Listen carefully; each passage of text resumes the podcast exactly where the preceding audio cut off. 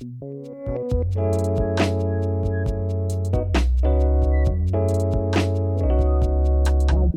Bonjour à tous et bienvenue pour ce nouveau podcast de Padre Blog. Ça sera un des derniers de la saison. Ici le Père Jean-Baptiste Bienvenu et pour vous aider à préparer l'été, je voudrais vous proposer un nouvel épisode de notre série sur les 7 péchés capitaux. En fait, c'est bientôt les vacances d'été.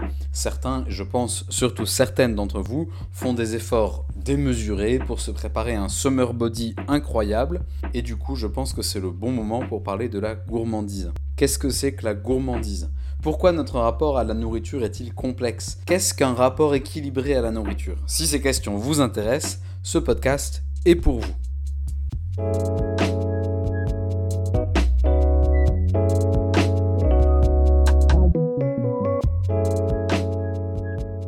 Réfléchir à la question de la gourmandise, c'est fondamentalement réfléchir à la question de la nourriture et par conséquent réfléchir à deux actions que nous réalisons plusieurs fois chaque jour, manger et boire. Qu'est-ce que cela signifie se nourrir? Vous allez me dire, c'est évident. Mais en réalité, sommes-nous capables de parler de cet acte banal? Que sommes-nous capables d'en dire?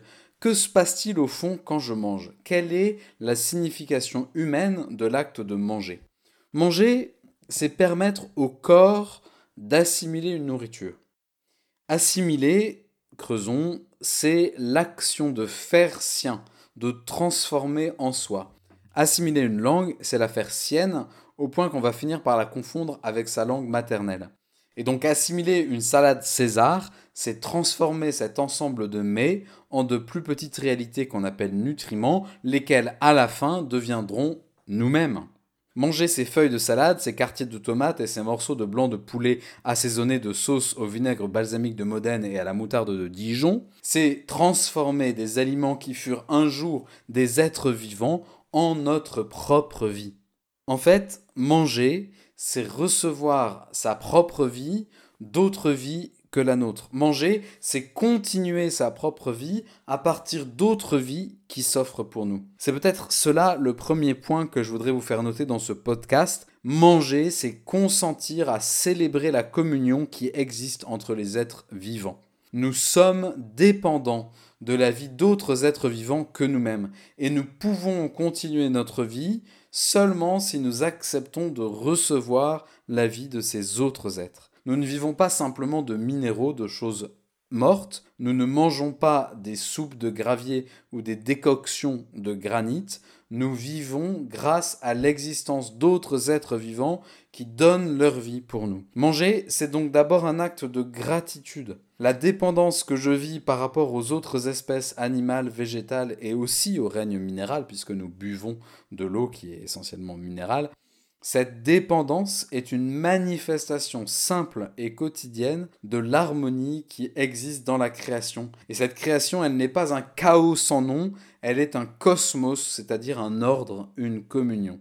Manger comporte donc intrinsèquement l'expression d'une gratitude, d'un merci. Merci Seigneur pour toutes ces vies qui me permettent de continuer la mienne. Merci Seigneur pour l'agriculteur qui a cultivé ce blé, pour le pêcheur qui a attrapé les crevettes. Et donc au fond, merci à toi le blé, toi qui donnes ta puissance de vie pour que je vive, et merci à toi, petite crevette, qui, au lieu de finir ta vie de crevette au fond de l'océan comme un cadavre de crevette, tu te mets au service de la poursuite de ma vie. Ça a l'air d'une blague dit comme ça, mais je crois que c'est la vérité la plus profonde sur ce que c'est manger. Manger, c'est une interdépendance fondamentale qui est belle et bonne. Et c'est pour cela que manger, c'est bon et que ça nous donne du plaisir et de la joie. Vous voyez, on peut vraiment dire beaucoup de choses sur l'acte de manger. C'est quelque chose de très beau. Et c'est aussi une réalité très profonde, beaucoup plus que ce qu'on peut imaginer au premier abord. En réalité, loin d'être un simple plein de carburant, comme on le ferait pour la machine de notre voiture, manger, c'est être au cœur de ce qui est le plus humain en nous. Et de la même manière que la sexualité est une énergie phénoménale dans notre existence parce qu'elle touche à la poursuite, à la propagation de la vie humaine qui est un trésor, et ben de la même manière, le rapport à la nourriture est une énergie phénoménale de notre existence parce qu'elle touche à la conservation et à la croissance de ce même trésor qu'est la vie humaine. Si je poursuis un peu cette analogie entre le rapport au sexe et le rapport à la nourriture, on peut comprendre de manière évidente que tout comme la luxure est le péché capital qui concerne ce qui n'aboutit pas dans l'intégration de notre élan vers la chair, de la même manière, la gourmandise, c'est tous nos manques d'aboutissement dans l'intégration de notre appétit pour les bonnes chairs. Au fond, la question qui fâche, c'est toujours la même, c'est la question du rapport au plaisir. De la même manière, dans l'exercice de la sexualité, ou dans le fait de se nourrir, le plaisir est un des ingrédients de la recette. Et bien souvent, le désordre dans notre vie se produit quand le rapport que nous entretenons au plaisir n'est pas sain, quand nous n'avons pas encore trouvé la bonne place à lui offrir. Qu'est-ce qu'un péché de gourmandise?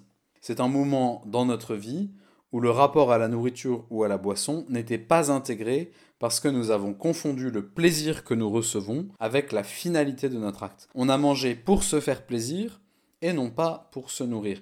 On a vécu pour manger au lieu de manger pour vivre. Je vous prends quelques exemples pour être plus concret. Hier, j'étais à un dîner fort sympathique dans un très beau jardin. Arrive le moment de l'apéro et j'avais faim.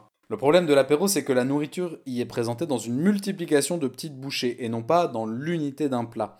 Alors, comme vous le vivez certainement de manière régulière, j'ai perdu le sens du nombre. Une bouchée, puis une deuxième, et puis on ne sait plus où l'on en est, et je mangeais à la fin non pas pour me nourrir ou pour partager simplement un bon moment de convivialité autour du fait de manger, non, je mangeais pour manger, pour le plaisir que ça me procurait. Et, de la même manière, je peux vous proposer une réflexion sur la question de l'alcool. Hier, c'était vraiment très festif. Alors, un premier verre de rosé à l'apéro, et puis finalement, il fait chaud, donc un deuxième verre, et puis d'autres arrivent, des amis arrivent avec une bouteille de crément, et il faut bien les honorer. Alors, on prend là encore un troisième verre. Et, et au fond, qu'est-ce qui a primé dans le rapport à la boisson, sinon l'expérience, la recherche du plaisir? Au moment du troisième verre, je ne suis plus simplement en train d'accompagner un moment de convivialité, je pense que je suis dans une forme d'excès. Alors vous le voyez, dans les deux situations de cet exemple ô combien universel, hein, j'imagine que ça vous arrive aussi, le bas blesse quand l'élan vital, l'élan de mon désir, n'est plus en harmonie avec la lumière de l'intelligence. Pour continuer ce cheminement par rapport euh, à la question de la gourmandise, je vais maintenant vous proposer une typologie des différents types de péchés de gourmandise et puis dans un deuxième temps, je vous partagerai quelques remèdes pour essayer d'avancer. Alors pour la typologie, je m'inspire du très bon ouvrage de Pascalide et de Luc Adrian sur les sept péchés capitaux que vous trouverez aux éditions MAM. Premier point, le plus évident, on est gourmand quand on dépasse la mesure.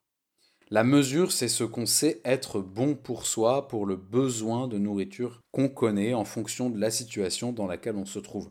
Par exemple, le lendemain d'un bon repas, on sait qu'on a moins besoin de s'alimenter et donc on anticipe de moins se servir. Et si on se sert quand même beaucoup, c'est qu'on est dans la gourmandise. Donc ça, c'est le point le plus évident, la question de la mesure. Pas seulement la quantité, mais la bonne quantité. Quelle est la bonne quantité? De quoi est-ce que j'ai vraiment besoin maintenant?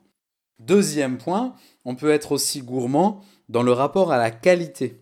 On peut avoir l'esprit perpétuellement occupé par la recherche de mes exquis, par la recherche du restaurant étoilé qui enfin donnera la satisfaction qu'on recherche. On peut être préoccupé par la quête des meilleurs produits sur le meilleur marché de région parisienne. Euh, vous voyez, euh, cette quête de la qualité, c'est parfois le rejet qu'on peut éprouver en voyant des produits simples, genre la marque repère dans le supermarché, en se disant qu'au fond, on vaut mieux que ça.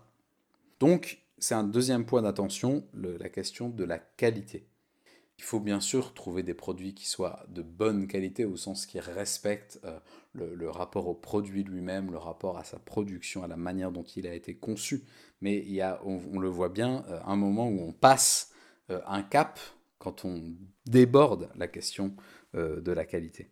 Troisième point, le temps on peut être gourmand en fait quand on anticipe le moment d'un repas. Non pas parce qu'on a faim, mais par exemple parce qu'on s'ennuie. Cette question du temps, c'est la question qui est en jeu dans tous nos petits grignotages entre les repas, qui viennent répondre non pas à une faim physiologique, mais par exemple à un désir de compenser les frustrations de la vie. Ah, j'en ai marre de bosser. Allez, je me prends une petite pause café avec un carré de chocolat. Vous savez, ce chocolat Côte d'Or aux amandes caramélisées avec une pointe de sel. Hein, vous le connaissez, ce chocolat. C'est une tuerie. Ou bien, autre exemple, punaise, quelle déception cette conversation avec mon chef, je me sens hyper triste de ne pas avoir été compris, allez, je me mangerai bien un peu de saucisson. Ou même, dans l'autre sens, allez, j'ai bien travaillé, je mérite bien une petite récompense, et si je me regardais un épisode de ma série préférée avec un pot de glace Donc vous voyez, dans le rapport au temps, à l'anticipation du moment où on mange, on joue la question de la gourmandise. Quatrième point, enfin, la manière. On est gourmand quand on se nourrit sans souci des autres, sans souci des conventions sociales qui nous réunissent. On est gourmand quand on mange seulement pour manger, un peu comme un animal, sans donner d'attention au sens profond du repas, qui est toujours, comme nous l'avons vu, une action grâce pour la vie reçue du reste de la création. C'est ce type de gourmand que le tueur en série du film Seven punit.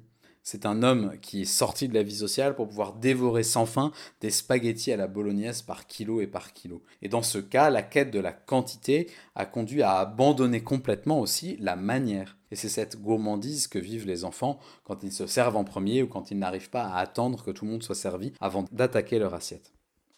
Voilà une typologie pour vous aider chacun à vous euh, repérer, pour vous aider à mieux distinguer les différentes situations dans lesquelles vous vous trouvez. Et donc ça nous permet maintenant d'avancer en essayant quelques pistes de solutions, quelques pistes de remèdes. D'abord, quelque chose qui est en vogue en ce moment sur les sites de développement personnel, on parle de manger en pleine conscience. Qu'est-ce que ça veut dire? Ça part du constat que bien souvent, dans nos existences ultra occupées et très speed, dans un rythme effréné, nous mangeons à toute vitesse sans même prendre le temps de vraiment goûter à ce que nous mangeons. Manger en pleine conscience, c'est juste prendre le temps de prendre conscience de ce qui se passe quand je mange. Prendre le temps d'accueillir les saveurs pour elles-mêmes, les goûts pour ce qu'ils sont et pouvoir ressentir, comme le petit enfant qui mange sa purée épinard carotte sans sel, qu'aujourd'hui vous trouvez vraiment dégoûtante, euh, lui, ce petit enfant, il ressent la bonté de son repas. Pouvoir donner une place au plaisir profond qui émerge en nous et qui vient symboliser la bonté de l'acte de manger. Vous savez, c'est ce mmm du petit qui éprouve le plaisir de se nourrir. Je pense que nous ne prenons pas suffisamment le temps d'accueillir tout cela. Alors vous me direz que c'est paradoxal parce que ça met le plaisir au centre. En fait non, ce qui est au centre, c'est simplement le fait de manger, de recevoir quelque chose. Et du coup, oui, cela donne une place à ce plaisir, cela permet de le goûter pour ce qu'il est, plutôt que de surfer à toute vitesse d'aliment en aliment, de plat en plat, sans vraiment les goûter, sans du coup les respecter, et, donc à chercher le plaisir pour lui-même parce qu'on sera frustré de ne pas l'avoir vraiment accueilli dans ce qu'on était en train de manger. Donc vous voyez la première chose, manger en pleine conscience. Deuxième piste, retrouver le sens du bénédicité. Bénir son repas, ça n'est pas qu'une habitude machinale, c'est demander à Dieu la grâce de vivre ce moment pour ce qu'il signifie vraiment, une dépendance fondamentale qui se résout dans la joie. Dieu est bon, sa création est bonne, et à chaque repas, nous vivons concrètement cette bonté à travers nos sens dans notre vie. Et donc bénir le repas, c'est demander à Dieu que cette prise de nourriture soit intégrée dans le grand mouvement de l'action de grâce des hommes pour la bonté de Dieu qui est toujours donnée, toujours disponible. Bénir son repas, c'est le situer dans son contexte humain et non pas simplement animal. Nous ne sommes pas des animaux qui avons faim, nous ne sommes pas des machines qui ont besoin d'un plein, nous sommes des êtres humains qui choisissent de déployer leur vie et qui reçoivent la possibilité de ce déploiement grâce à la bonté de Dieu qui s'exprime concrètement dans la bonté de la création, des créatures et de tous ceux qui travaillent pour permettre cette rencontre. Chez les moines bénédictins, vous en avez peut-être fait l'expérience, le bénédicité et les grâces sont des prières fondamentales. Je les ai toujours trouvées très longues et à la fin un peu répétitives. Mais en fond, c'est comme si elles nous disaient En fait, il n'y a rien d'évident à ce que tu puisses manger à tous les repas, et il n'y a rien d'évident à ce que tu puisses manger de la bonne manière à tous les repas. Alors remercie Dieu pour ce don de ce repas et demande-lui la grâce de maintenant bien manger, de manger comme un homme. Donc deuxième point, deuxième piste, le bénédicité. Troisième point, se donner des petites règles. Euh, bien sûr, il s'agit de manger à sa faim de manière générale, mais il faut, je crois, se donner un cadre et réfléchir, anticiper de manière intelligente à ce qui est bon pour nous, pour accompagner par notre intelligence l'élan de notre désir. Ça peut être choisir en base de ne pas se resservir, puisqu'au moment où l'on se sert, on se sert de ce dont on estime avoir besoin. Ça peut être aussi choisir de ne pas boire d'alcool pendant la semaine et de se réserver la joie d'un bon verre à la joie d'une rencontre ou pourquoi pas d'une fête liturgique. Ça peut être aussi euh, choisir de cuisiner soi-même plutôt que de toujours prendre des plats préparés pour retrouver un rapport réel à la nourriture, à son sens, à sa composition, au temps et au travail que un repas euh, représente. Ça peut être enfin choisir euh, de dresser le couvert même quand on est tout seul et de ne pas manger debout à toute vitesse. Voyez, chacun d'entre vous trouvera comment inclure son intelligence dans ce domaine si important de la vie humaine qu'est le repas. Ça, c'était la troisième piste, se donner des petites règles. Quatrième piste, eh bien ne pas hésiter à se priver régulièrement. Attention, il ne s'agit jamais de jouer avec sa santé, hein, le rapport à la nourriture est quelque chose de complexe, mais il y a tellement de petites choses inutiles dont on peut se passer de temps en temps. Alors pourquoi pas, dans cette quête de la juste manière de se nourrir, et puis aussi par amour du Seigneur, pourquoi euh, ne pas renoncer de temps en temps, et même régulièrement, au dessert? Ou bien de temps en temps, pourquoi ne pas choisir à la cantine d'entreprise ou à la cantine euh, là où vous êtes euh, un plat qu'on apprécie moins ou euh, de choisir de manière intentionnelle de cuisiner quelque chose de vraiment simple? Vous voyez, ces petits renoncements nous permettent de grandir dans une meilleure maîtrise de nous-mêmes. C'est une simple pratique de la 16. Voilà, il faut que je vous laisse parce que c'est bientôt l'heure du repas et j'ai faim. Donc je vais aller voir dans le frigo ce que je vais me cuisiner pour refaire mes forces, je vais bénir mon repas et je prendrai ce repas en action de grâce pour ce bon moment que j'ai partagé avec vous et qui m'a coûté de l'énergie, mais j'étais heureux de vous la donner. Alors merci d'avoir écouté ce podcast, merci pour votre fidélité. N'oubliez pas de vous abonner euh, sur notre chaîne YouTube pour avoir tous nos contenus si ça n'est pas encore fait. Envoyez-nous toujours vos questions et vos remarques, ça nous fait toujours plaisir, ça nous stimule et vous retrouverez tous nos contenus sur cette chaîne YouTube. Moi je vous dis à bientôt.